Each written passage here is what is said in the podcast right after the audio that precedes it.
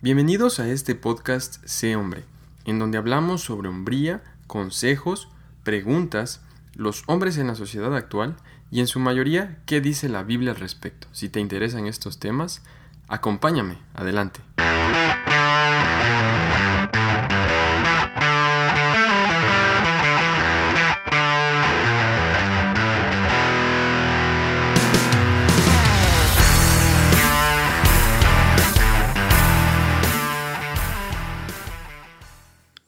Hey, hola a todos, bienvenidos a este episodio número 5 de este podcast Sé Hombre. Si aún no has escuchado los episodios anteriores, te invito a pausar este y darte un tiempito para escuchar los demás. Ya anteriormente eh, hemos definido lo que es hombría, lo que es virilidad y cómo en esta sociedad se ha ido perdiendo poco a poco todo esto cómo toda esta sociedad ha ido llevando a los hombres a caer en un balde de vergüenza, de debilidad, de acusación, de perversidad. Y nada más para no olvidarnos, decíamos que una verdadera hombría es, es aquel que actúa con orden, con justicia, con responsabilidad, con sabiduría, con amor y que siempre tiene un plan, que siempre está preparado. Así que eh, bienvenidos y pues hoy quiero que charlemos un poco sobre cómo no, tener claro este concepto de hombría y poner en práctica una verdadera masculinidad nos hace hombres sin propósito. Y este definitivamente es un peligro gigante, ya que un hombre sin propósito es una causa perdida, literalmente. Eh, te pregunto algo, ¿Cuántas veces has intentado dejar de ver pornografía y cada vez vuelves a caer? ¿Cuántas veces dijiste, este es el último fin de semana que bebo? ¿Cuántas veces has dicho, ya quiero dejar las drogas, pero es tan difícil? O voy a dejar el cigarrillo y vuelves a hacerlo cada vez. Ah, o quizá cuántas veces te has dicho, ya no voy, ya no me voy a masturbar nunca más. Y ¿Cuántas veces dijiste que ya vas a dejar de ver a esa mujer que quizá no es tu esposa, pero siempre volvías a, lo mismo? Y déjame decirte que todos hemos estado ahí. Todos hemos dicho esas palabras una y otra vez a lo largo de nuestra vida. Ah, y sabes que la respuesta a esa interrogante de por qué no puedo dejar esta adicción o este pecado es porque no has conocido ni aceptado tu propósito. Es así de sencillo.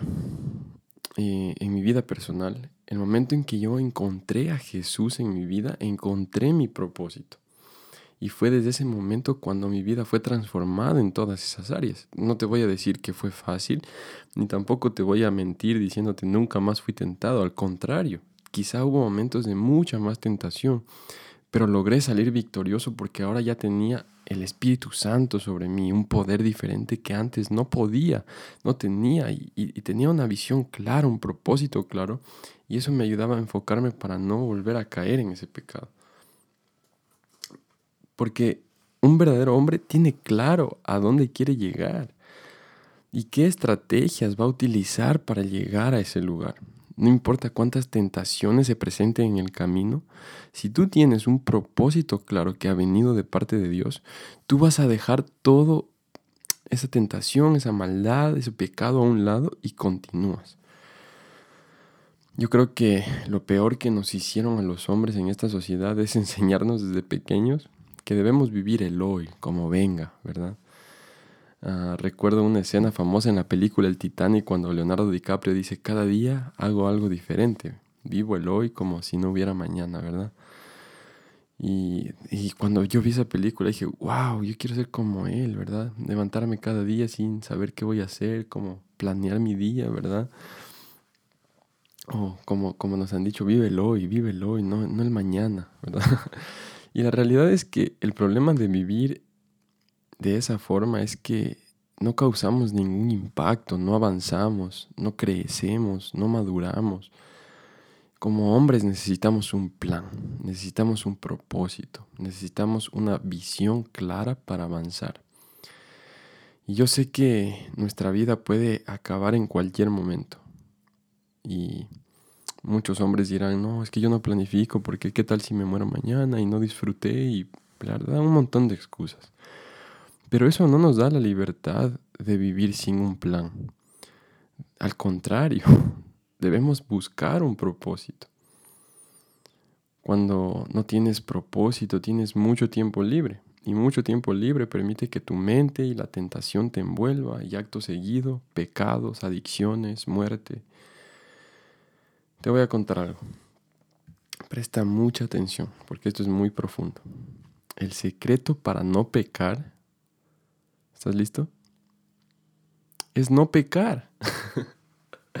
Así de sencillo, el secreto para no pecar es no pecar. El secreto para dejar de ver pornografía es dejar de ver pornografía. El secreto para dejar de masturbarte es dejar de masturbarte. El secreto para dejar de ser adúltero es dejar de ser adúltero.